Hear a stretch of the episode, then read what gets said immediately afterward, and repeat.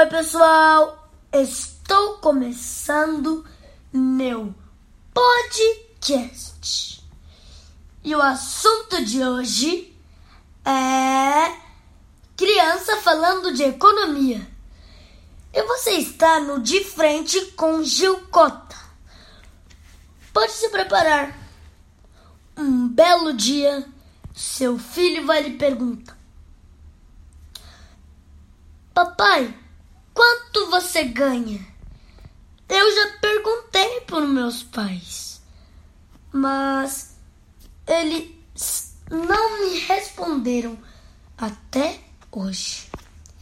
Isso quer dizer que eu não sei até hoje quanto meu pai ganha. É natural nós, crianças, querermos saber. Para que saber disso? Sabe para quê? Para gastar mais, né? Ainda mais se desde cedo você começou a conversar sobre dinheiro com seu filho, tratando o tema com a naturalidade que o assunto merece.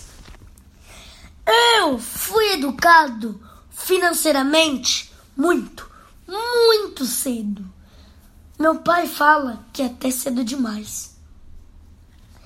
Ele fez isso para que eu naturalmente fosse entendendo que as coisas têm um preço e entender que a família tem um custo para viver e sobreviver. Não existe árvore que cresce dinheiro. Então, mas antes de eu começar a explicar, nós temos que entender uma coisa. O que, que é viver e sobreviver? Viver é você viajar, é, ir para a escola.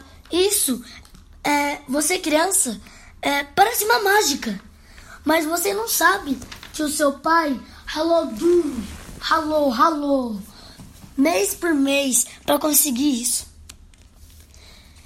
E sobreviver, sabe aquele menininho que vende bala no farol? Imagine comigo. E ele tem que ralar também para conseguir um almoço, conseguir aquelas moedinhas, para conseguir comprar um pão consegui ganhar aquela marmitinha. E então, nós sempre temos que agradecer a vida que temos para nossos papás e mamãe. Temos que chegar no nosso papai e mamãe falar: Nossa, papai e mamãe, muito obrigado por essa vida que você está me dando. É comum nós comparamos o nosso estilo de vida com o do amigo da escola, os amigos da faculdade, do trabalho. É natural do ser humano. Sabe, antigamente os pais não, nadinha, conversavam sobre dinheiro com seus filhos. Então, eles não podiam fazer nunca essa pergunta para os pais. Para começar, ensine noções básicas ao seu filho, como economizar. É, outro, pensa só, imagina, você está num shopping, você está com o dinheiro que você queria comprar um Nintendo Switch, mas você olhou aquele tênis, aquela bota. Isso se chama comprar por impulso. Aí eu dou aquele dinheiro sem pensar. E isso se chama comprar com impulso. Vocês sabiam que quando seu pai ensinar noções básicas a vocês, vocês já vão começar a ter o impulso de economizar?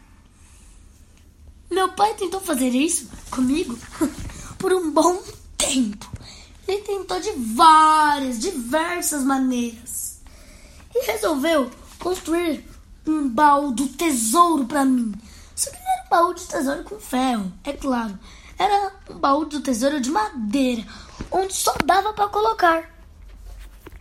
E eu não sabia como tirar o dinheiro, porque só tinha uma portinha para pôr o dinheiro. Cada vez que eu queria pegar e comprar alguma coisa por impulso, é, eu nunca consegui saber por quê.